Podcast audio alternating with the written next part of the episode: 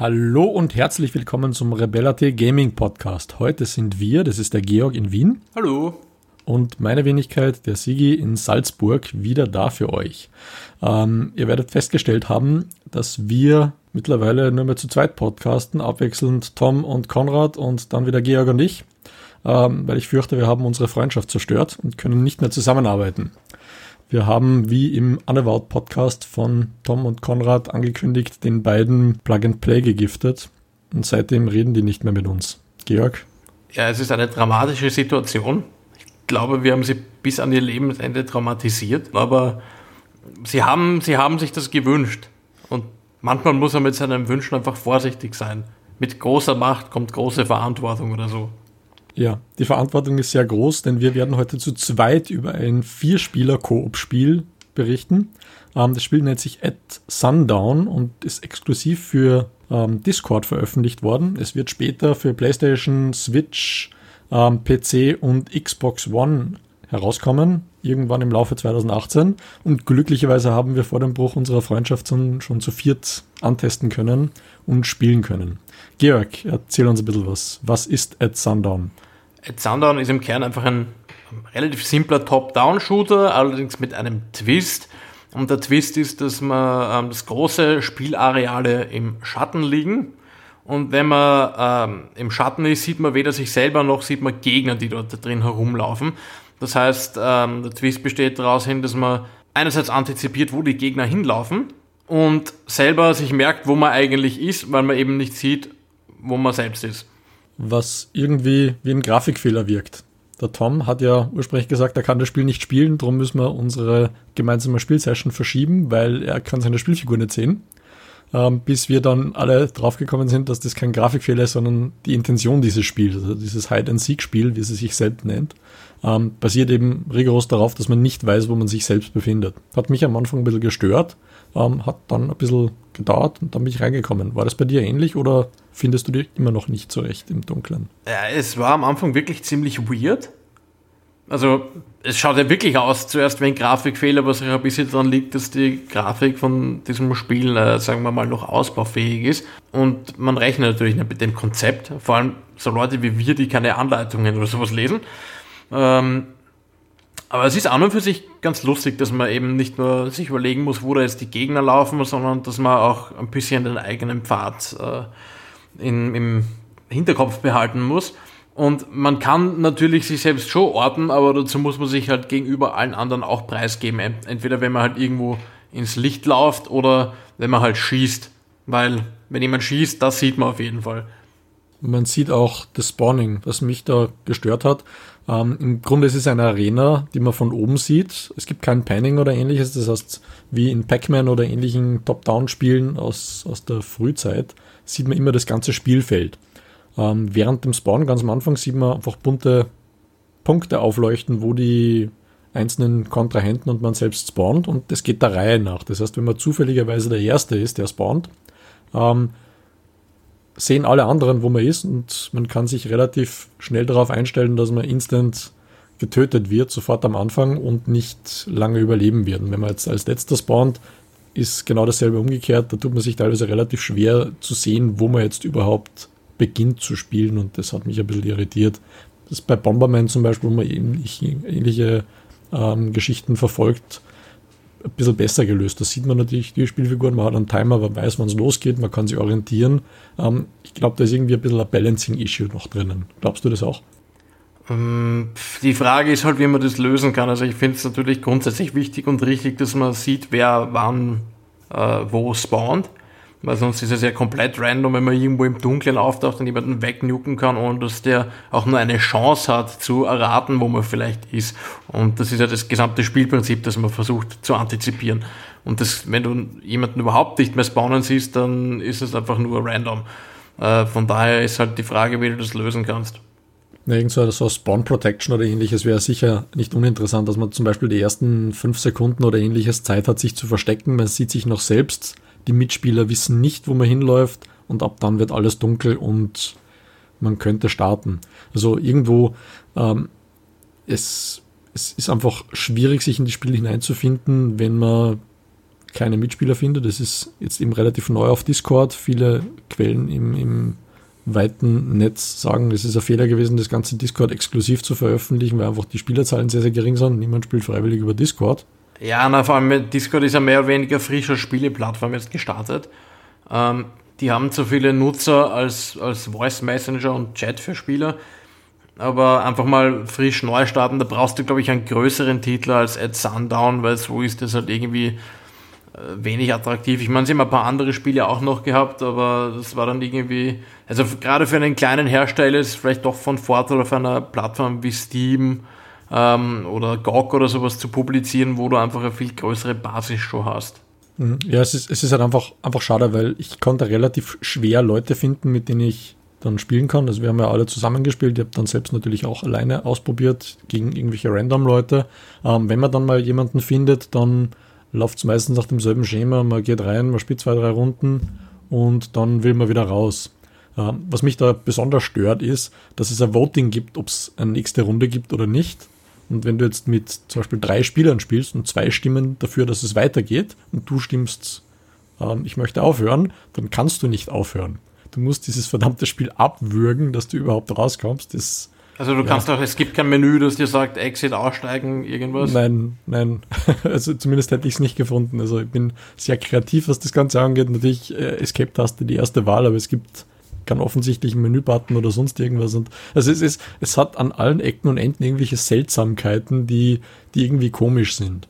Ähm, also Balancing-Probleme, das, vielleicht gehen wir nachher noch drauf ein, wie es mit den Waffen und Charakterklassen funktioniert, aber ähm, lauter so, so simple Details, du kannst nicht vernünftig spielen, du siehst nicht, wo du bist, du hast keine Spawn-Protection, ähm, du weißt nicht, was du tun sollst, weil du kein vernünftiges Tutorial hast oder keine Anleitung hast, du musst alles selbst rausfinden, du bleibst ständig in Ecken hängen, die eigentlich gar nicht da sind, also es ist ja, es, es, wirkt also es nicht nur, also auch grafisch, aber generell wirkt das ganze Ding noch nicht, als wäre es fertig, obwohl es ja, glaube ich, schon als fertig verkauft wird. Es hat aber teilweise noch mehr die Qualität von einem Early Access Titel und äh, jetzt bin ich gegenüber Indie-Studios natürlich toleranter als gegen äh, große Hersteller mit riesigen Budgets, aber äh, das ist auch wieder so ein Fall, wir haben es eh, glaube ich, auch bei Niflheim gehabt, wo ich mir denke, das sollte man doch noch nicht als fertiges Spiel bezeichnen und, und so rausbringen, das geht halt einfach nicht.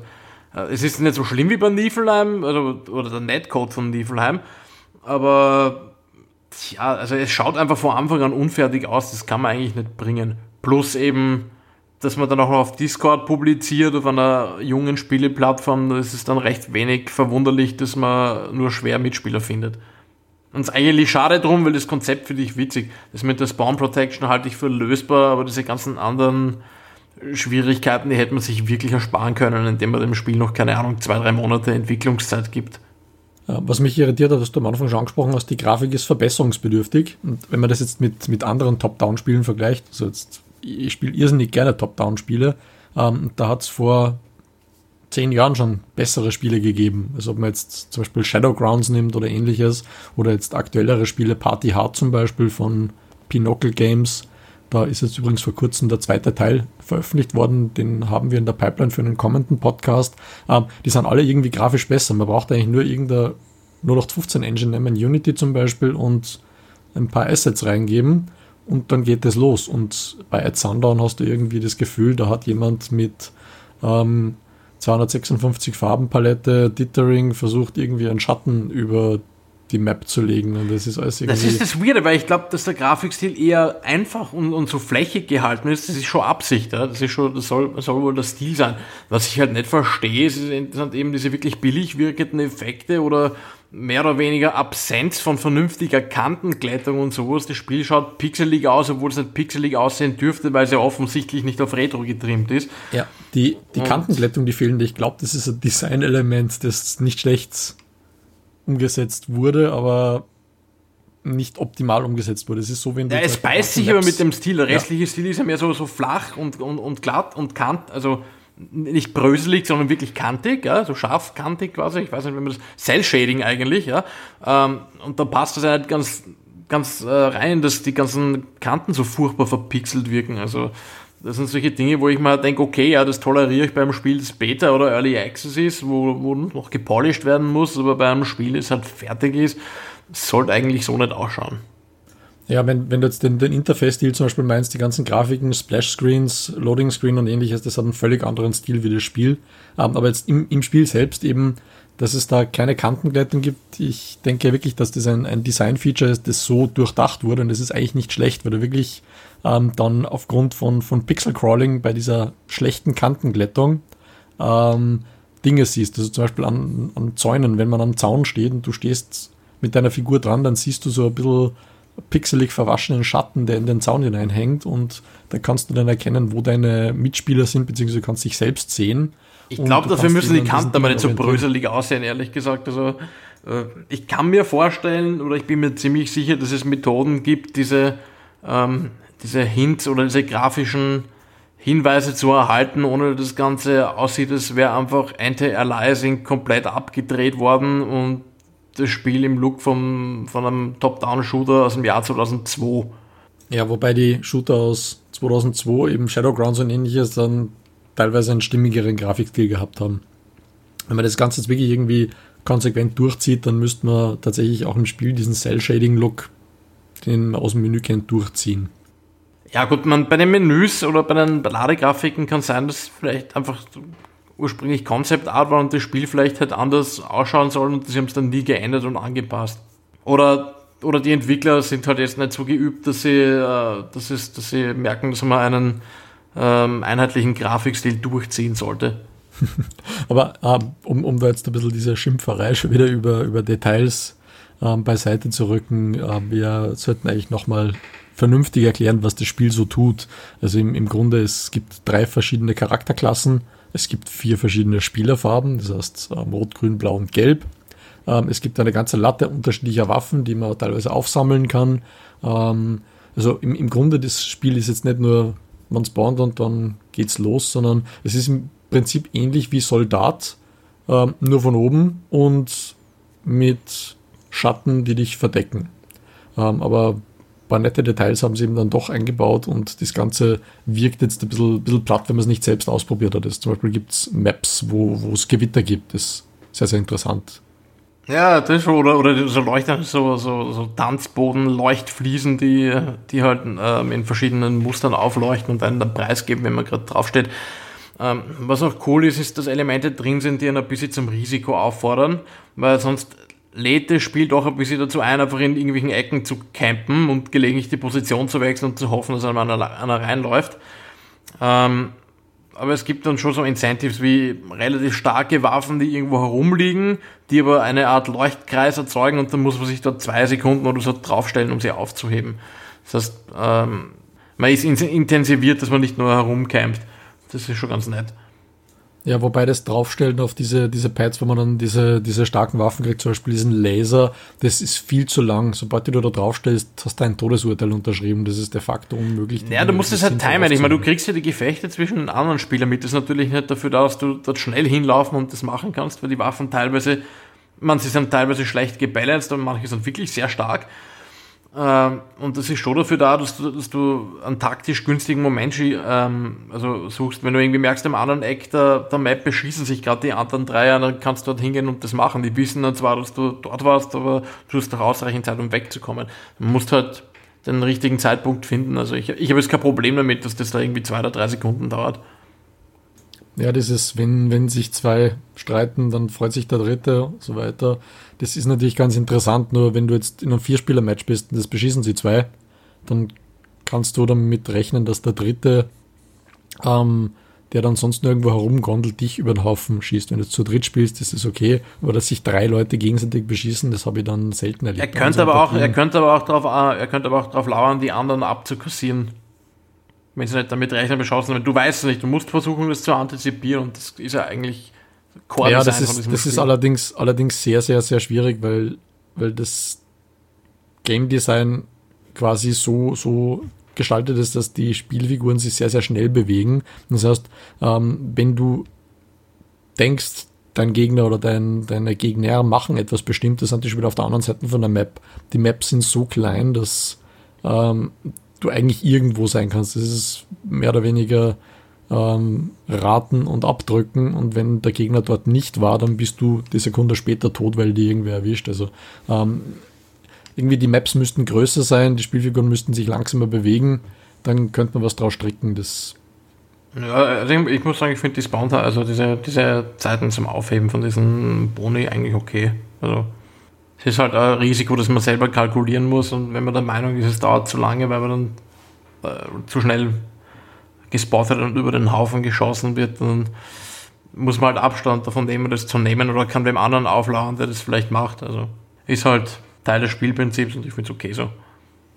Hm, was mir sehr gefällt bei dem Spiel ist einfach diese Dynamik, die sich ähm, dadurch entwickelt, dass eben immer irgendwas passiert und du immer irgendeinen visuellen Clou hast dafür, wo wer ist. Und es kommt eigentlich relativ selten vor, dass alle extrem vorsichtig sind und sich belauern. Das ist vielleicht typischerweise nur am Start von dem Ganzen.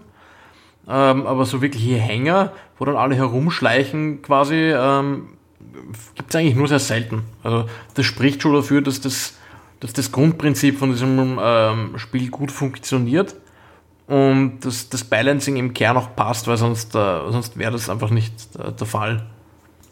Ich denke aber, dass es gar nicht so schlimm sein wird, wenn man das Ganze für Konsolen hernimmt. Also meine erste Assoziation mit dem Spiel war eigentlich, wie, wie vorher schon gesagt, mal Bomberman. Es ist im Prinzip es ist im Prinzip dasselbe wie Bomberman, nur dass man sie nicht sieht und dass die Maps ein bisschen fancier sind.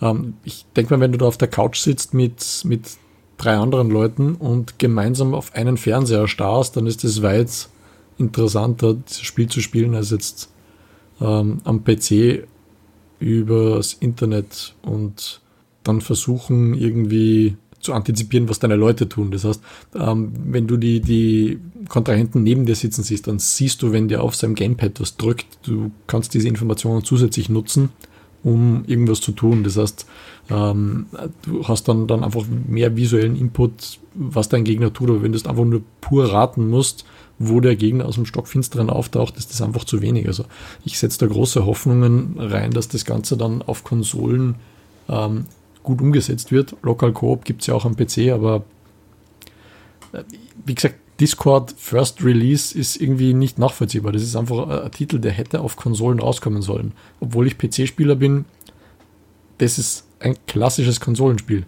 Und warum Discord, verstehe ich nicht. Da gebe ich dir recht, das ist definitiv ein, ein für Hot Seat prädestiniertes Game. Äh, also ich dass es jetzt am PC zuerst erschienen ist, könnte vielleicht einfach daran liegen, dass es ursprünglich am PC entwickelt wurde und jetzt halt auf die Konsolen portiert wird. Äh, die Plattform Discord zu wählen dafür, das ist der Punkt, den ich auch nicht nachvollziehen kann. Das wäre auf Steam wahrscheinlich besser gewesen, aber die Entwickler müssen sich um solche, sag ich mal, geschäftsmännischen Entscheidungen kümmern. Das muss man jetzt halt so nehmen, wie es ist und dementsprechend niedrig sind halt die, die Spielerzahlen leider. Ähm, ja, ähm, schade. Ähm, ich hätte gerne noch die anderen Spielmodi ausprobiert. Da bin ich leider nicht dazugekommen. Es gibt ja tatsächlich noch andere, also zumindest den King of the Hill oder so habe ich gesehen. Kann man vorstellen, dass das sehr lustig ist, äh, auch eben mit diesem Licht- und Schattenkonzept. Hast du die anderen Spielmodi ausprobiert? Ich habe ein paar Spielmodi ausprobiert. Ähm, im, Im Grunde ist es aber immer irgendwie dasselbe. Es wird einfach nur an, anders gezählt. Das heißt, du hast nicht irgendwie ähm, durch die anderen Spielmodi ein, ja, ein, ein anderes Spielerlebnis. Es gibt diesen, diesen klassischen Deathmatch-Mode, da geht es halt bis zum gewissen Punktestand. Ähm, dann gibt es diesen Arena-Mode, was de facto Deathmatch ist, nur dass der Erste, der einen bestimmten Punktestand erreicht, das Spiel beendet und gewinnt. Das heißt, du hast wirklich visuell einen Zähler und der Deathmatch-Mode, der geht halt eine bestimmte Zeit lang und der, der die meisten Kills hat, gewinnt. Also äh, es, ja, es ist all the same. Ähm, die Maps werden relativ schnell langweilig. Sie sind zwar quasi in Zonen unterteilt, das heißt, es gibt unterschiedliche, ja, so Szenerien. Es gibt dann einen Park, es gibt eine Lagerhalle, es gibt, wie du gesagt hast, eine Disco mit bunten äh, Feldern, die aufleuchten. Es gibt so ein, so ein, ja, so ein altes Herrenhaus und dort gibt es halt verschiedene Layouts, wie eben diese Wege, Laternen, Kästen, was auch immer aufgeteilt sind. Aber es könnten aber mehr Maps sein, finde ich. Ja, es, es könnte deutlich mehr sein, aber wie gesagt, alles, alles, was irgendwie, was ich da sehe, ist prädestiniert dafür, dass du mit mehreren Leuten auf einen Fernseher starrst und spielst. Wenn du das Ganze wirklich ähm, auf dem PC für Online-Multiplayer auslegst, dann sind die Maps nicht geeignet. Da brauchst du einfach ein Panning, du brauchst ähm, in irgendeiner Form mehr Navigation und die paar Spielmodi, die die Entwickler zum Anfang eingebaut haben, die machen das Kraut halt auch nicht fett. Das ist ja all the same. Man sagt, es passiert jetzt nicht so oft, dass man als Vertreter der sogenannten Glorious PC Master Race sagt, hey, das ist ein cooles Spiel, das hätte man eigentlich besser auf die Konsole gebracht äh, oder zuerst gebracht. Wie gesagt, prinzipiell stimme ich dazu. Ich glaube, dass es am PC auch gut funktioniert. Da wird sich das halt äh, aufgrund der Eingabe mit dem äh, Local Multiplayer halt schwerer lösen lassen, aber für LAN-Partys wäre es sicher auch witzig. Ich weiß nicht, ob jetzt dieser Aspekt den Leuten aus Gamepad schauen so eine Rolle spielt, weil äh, ich gehöre zu den Menschen, die sind sehr auf den Bildschirm fokussiert. Ich habe da jetzt keine Zeit, auch noch ständig runterzuschauen, äh, runterzuschauen wo die da jetzt hinlenken mit ihrem, äh, mit ihrem Analogstick. Äh, aber definitiv, es ist definitiv mehr, sage ich mal, das Party-Game als, äh, als der klassische ja, Online-Multiplayer. Das finde ich, finde ich aber eben, eben sehr, sehr interessant. Es gibt zum Beispiel im, in der Mobile-Sparte einige Handy-Games, die du ähm, spielen kannst. Ähm, ein relativ gutes Spiel ist, ist Dual. Das ist quasi ein Spiel, wo du ähm, ein kleines Raumschiff steuerst und mit einem Tap auf dem Bildschirm kannst du schießen, beziehungsweise wenn du hältst und loslässt, dann kannst du stärker schießen. Und das Ziel ist eben, dein Gegenüber zu eliminieren. Das heißt, du musst ihn mehrfach treffen, ähm, dann ist er kaputt. Das Einzige, was du an Steuerung hast, ist ähm, einfach das, das Handy zu schwenken, links, rechts, oben, unten, damit du dich bewegst. Du siehst nicht, wo dein Gegner ist. Du siehst nur, wenn der Gegner schießt. Und wenn du das jetzt lokal ähm, spielst gegen jemanden, der dir gegenüber sitzt, dann kannst du aus dem Augenwinkel sehr wohl sehen, ob der jetzt gerade das Telefon nach links neigt oder nach rechts neigt. Und allein ähm, diese Information mit einzubeziehen, kannst du ungefähr schätzen, wo er ist. Ja, das ähm, schon, aber, bei, gesagt, das aber, aber das da als Sandron war ja kein Spiel, wo man sich jetzt gegenüber sitzt. Ja, natürlich, aber wenn man ein bisschen ein weiteres Gesichtsfeld hat, nebeneinander auf der Couch sitzt und das Gamepad im Augenwinkel sieht, dann ähm, muss man das schon sehen. Also, wie, wie, gesagt, ich bin, bin jetzt. Ja, vielleicht bin ich zu scharsaugert dafür. ja, das durchaus, durchaus, das glaube ich sofort. Ähm, ich bin jetzt, oh, wie wir alle schon wissen, Angehöriger der Master Race. Ich besitze keine Konsole mehr. Ich habe früher sehr, sehr viel SNES gespielt oder ähm, auch NES, aber ähm, mittlerweile spiele ich eigentlich fast ausschließ ausschließlich am PC.